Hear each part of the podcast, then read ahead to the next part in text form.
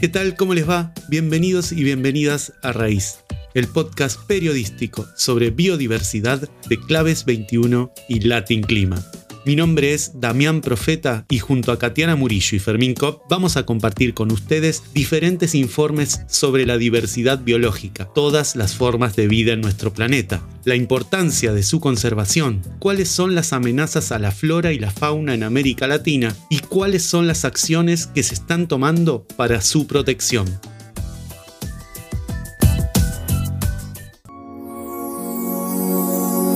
Este episodio 16 de Raíz hablamos de dinero. Fermín Kopp elaboró un informe sobre el canje de deuda por biodiversidad en América Latina. ¿De qué se trata eso? Bueno, diversas organizaciones ambientales proponen reducir la deuda de los países de la región a cambio de desarrollar acciones de conservación de la naturaleza. Un ejemplo, ampliar las áreas protegidas en las Islas Galápagos. Escuchemos el informe. Mientras siguen luchando contra la pandemia, los países en desarrollo enfrentan crisis urgentes y entrelazadas debido al cambio climático, la pérdida de biodiversidad y la deuda soberana. Esto brinda una oportunidad sin precedentes para abordar los desafíos simultáneamente, colocando a la economía en un camino sostenible. Los impactos fiscales de la pandemia del COVID-19 han puesto a prueba la capacidad de los gobiernos para pagar sus crecientes deudas, empujando a muchos países como Argentina y Ecuador al riesgo del incumplimiento. Se estima que los pagos de deuda en 2020 y 2021 costarán más de 3.000 millones de dólares en las economías emergentes. Al igual que ocurre con la economía, el ambiente también está bajo presión. La naturaleza representa más de una cuarta parte de la riqueza en los países de ingresos medios, pero estos activos económicos, algunos de los cuales son insustituibles, se están perdiendo a un ritmo alarmante por las actividades humanas.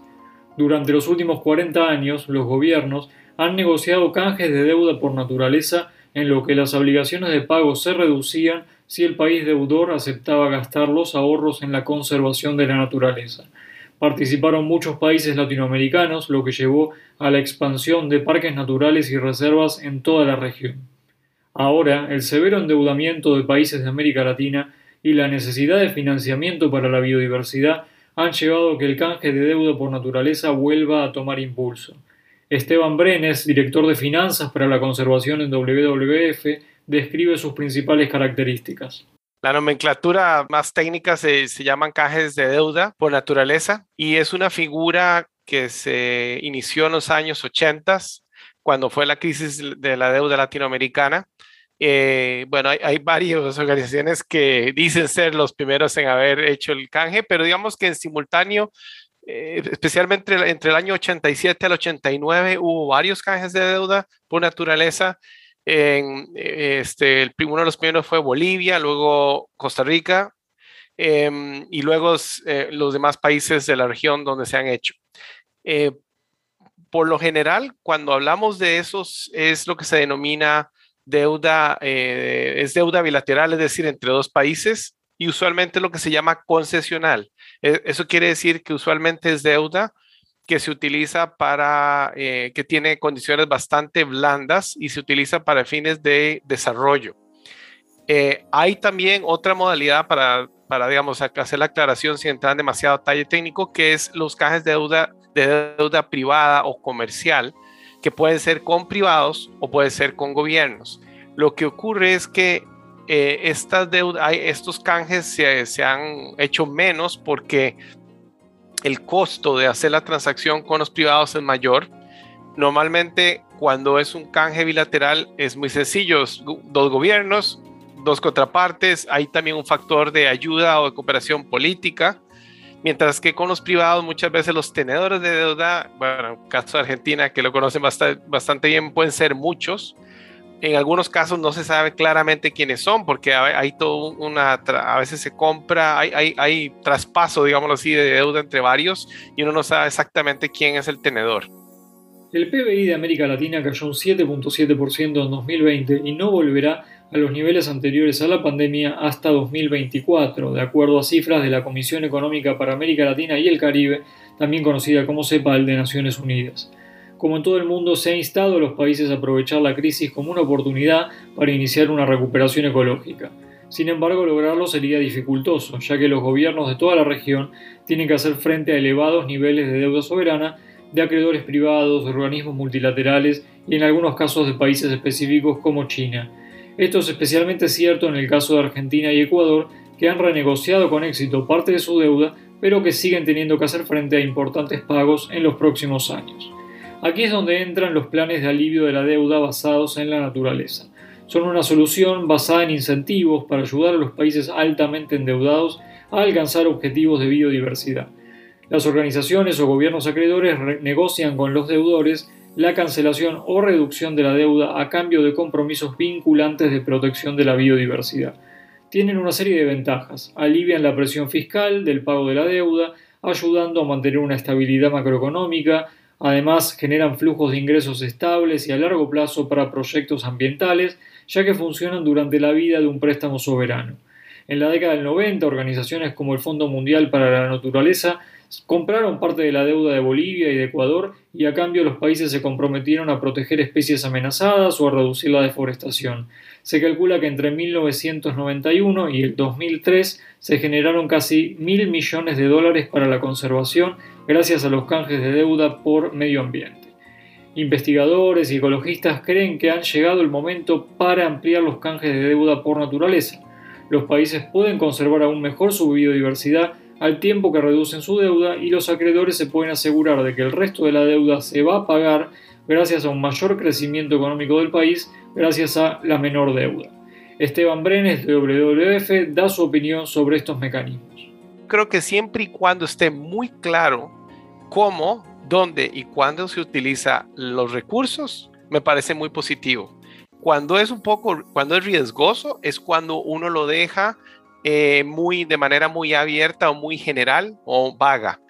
Eh, eh, y esto tiene que ver con una tendencia en general en desarrollo y en filantropía general, en donde ahora se exige tener mejores mediciones y rendiciones de cuentas y por, por, la transparencia, justamente por todo lo, todo lo que ha transcurrido en los años. Entonces, siempre y cuando haya reglas del juego, entonces pongo un ejemplo concreto, digamos, si yo digo, Em, yo quiero proteger, eh, trabajar en biodiversidad, entonces yo defino, bueno, qué sitios geográficos en un país determinado voy a trabajar, en qué temas voy a trabajar, con quién voy a trabajar, quién puede recibir los, los fondos, qué clase de, rendición de cuentas tienen que dar, qué mediciones de impacto voy a tener. Entonces, en la medida en que tengamos todo eso bien definido, me parece que es muy positivo. En Ecuador, la Reserva Marina de Galápagos es una de las áreas marinas protegidas más importantes del mundo. Tiene 133.000 kilómetros cuadrados de mar, equivalente a casi el 50% de superficie de Ecuador continental. Viven allí más de 3.500 especies.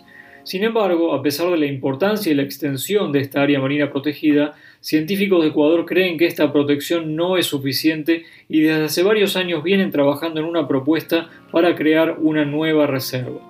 Este año los expertos propusieron un canje de deuda por naturaleza que servirá para financiar los costos de mantenimiento de la nueva área y que no se quede en papel, es decir, garantizar que cuente con el presupuesto suficiente y la vigilancia necesaria. Con esta transacción, coinciden los expertos, se asegurará la sostenibilidad de la nueva área y además se fortalecerá la reserva ya existente. Esta propuesta fue presentada por Más Galápagos, un colectivo ciudadano para la protección y conservación de la Reserva Marina. Desde las islas, Eliezer Cruz, biólogo vocero de la iniciativa y gerente de la ONG Island Conservation en América Latina, detalla los puntos principales del proyecto. Nosotros eh, hemos eh, hecho todos los estudios científicos para justificar por qué es necesaria una ampliación o la creación de una nueva área marina protegida alrededor de la actual. Y le hemos dicho al gobierno ecuatoriano, aquí están los estudios técnicos, aquí están los estudios jurídicos, aquí están el, análisis de control y vigilancia de cuánto costaría esto, aquí está toda la información biológica de la migravía, de, de cómo se mueven las especies migratorias, cuál es su estado de vulnerabilidad de todas estas especies. Hemos recopilado toda la información técnica, científica, administrativa, jurídica, legal, etcétera, para decirle al gobierno tiene que tomar una decisión.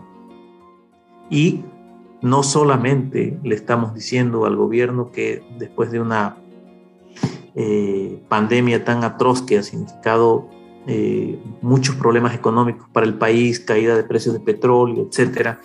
Eh, no solamente le estamos diciendo cree la nueva Reserva Marina y encárguese de, financiarla, porque esto no sería, no va a ser viable, ¿no? Eh, a pesar de que es una responsabilidad del país velar por estos recursos, sin, embargo, y por la soberanía alimenticia, sin, sin, embargo, lo que le estamos diciendo es, usted cree esta nueva área marina protegida, pero también le garantizamos los fondos para que pueda manejar esta área marina protegida. ¿Y cómo, cómo le garantizamos estos fondos? Nosotros hemos trabajado con, con, una organización que se llama Ocean Financial Company, que tienen expertos en, en mecanismos innovadores de financiamiento. Y uno de estos mecanismos innovadores de financiamiento hemos visto que es precisamente el canje de deuda. Los científicos y activistas que presentaron la propuesta en Galápagos y los líderes de algunas organizaciones que la apoyan dicen que crear una nueva reserva con un financiamiento seguro es necesario para proteger todos los recursos marinos de Galápagos, ya que creen que la reserva actual no es lo suficientemente grande, a pesar de ser incluso Patrimonio Natural de la Humanidad, declarada por UNESCO desde el 2001. Se estima que el 20% de las especies que habitan en las aguas de Galápagos son endémicas y no están en ningún otro lugar del planeta. El objetivo es reunir 600 millones de dólares y usarlos para comprar deuda externa de Ecuador por un total de mil millones en bonos 2030, que actualmente tienen un descuento de 40 centavos por dólar. A cambio, el gobierno deberá ampliar la reserva marina de Galápagos. Pasaría de los 133.000 kilómetros cuadrados a un área marina de entre 380 y hasta 518 mil millones de kilómetros. El Estado ecuatoriano debe acordar los términos del canje de deuda y las organizaciones internacionales realizarían la compra de la deuda. Eliezer Cruz da más detalles de la propuesta. Estamos aliviando al país de una deuda importante y esos 600 eh, millones los conseguimos porque Ocean Financial Company logra conseguir un, certificado de, la Oficina de Desarrollo en Estados Unidos de que eh, hay que pagar por ese certificado, se paga por ese certificado, pero eso le da garantía a Ocean Financial Company para ir a los bancos y que los bancos le den esos 600 millones que necesitamos y los bancos tampoco es que pierden, ¿no? los bancos ni, donan esos 600 millones, sino que ellos los reempaquetan en bonos azules y de esa forma pueden ellos eh, obtener su, su dinero y, por otro lado esos eh, es todos esos intereses que tendría que pagar el Ecuador a los actuales acreedores en lugar de pagar a esos actuales acreedores, lo pagaría para invertirlos en el mismo Ecuador, en el mismo país. Las discusiones sobre un canje de deuda por naturaleza, tal como hemos visto en el caso de Ecuador, resaltan la urgencia de contar con más fondos para proteger la biodiversidad de América Latina. En el marco de la crisis del COVID-19, numerosos países se han encontrado en una situación compleja para proteger sus áreas protegidas en la región a partir de la falta de fondos. Ha habido casos de guardaparques que han sido despedidos o de cortes significativos de fondos en toda la región. Esto lleva a un debate sobre la urgencia de contar con más financiamiento para proteger la biodiversidad y es aquí donde programas como el canje de deuda por naturaleza pueden marcar una diferencia. Esteban Brenes de WWF cierra este podcast con esta conclusión. El otro día en una discusión que había aquí en mi país eh, sobre la, sobre la prohibición de la explotación de gas y petróleo que se quiere hacer perpetua, había una gente de una zona donde había gas decía es que eh, el medio ambiente es un lujo. Este, y yo, este, porque lo que la gente necesita es, es, plata para sobrevivir. Y yo les dije al revés, eh, la, la plata no sirve de nada si no hay medio ambiente sano.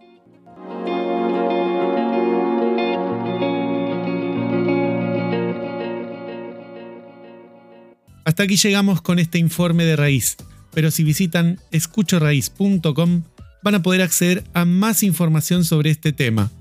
También en escuchoraíz.com van a poder escuchar todos los episodios de este podcast. Por último, les recordamos que pueden seguir a Raíz en Spotify, Google Podcast, Apple Podcast y en YouTube. Porque no se puede amar ni cuidar lo que no se conoce, hicimos este episodio de Raíz el podcast sobre biodiversidad de Claves 21 y Latin Clima.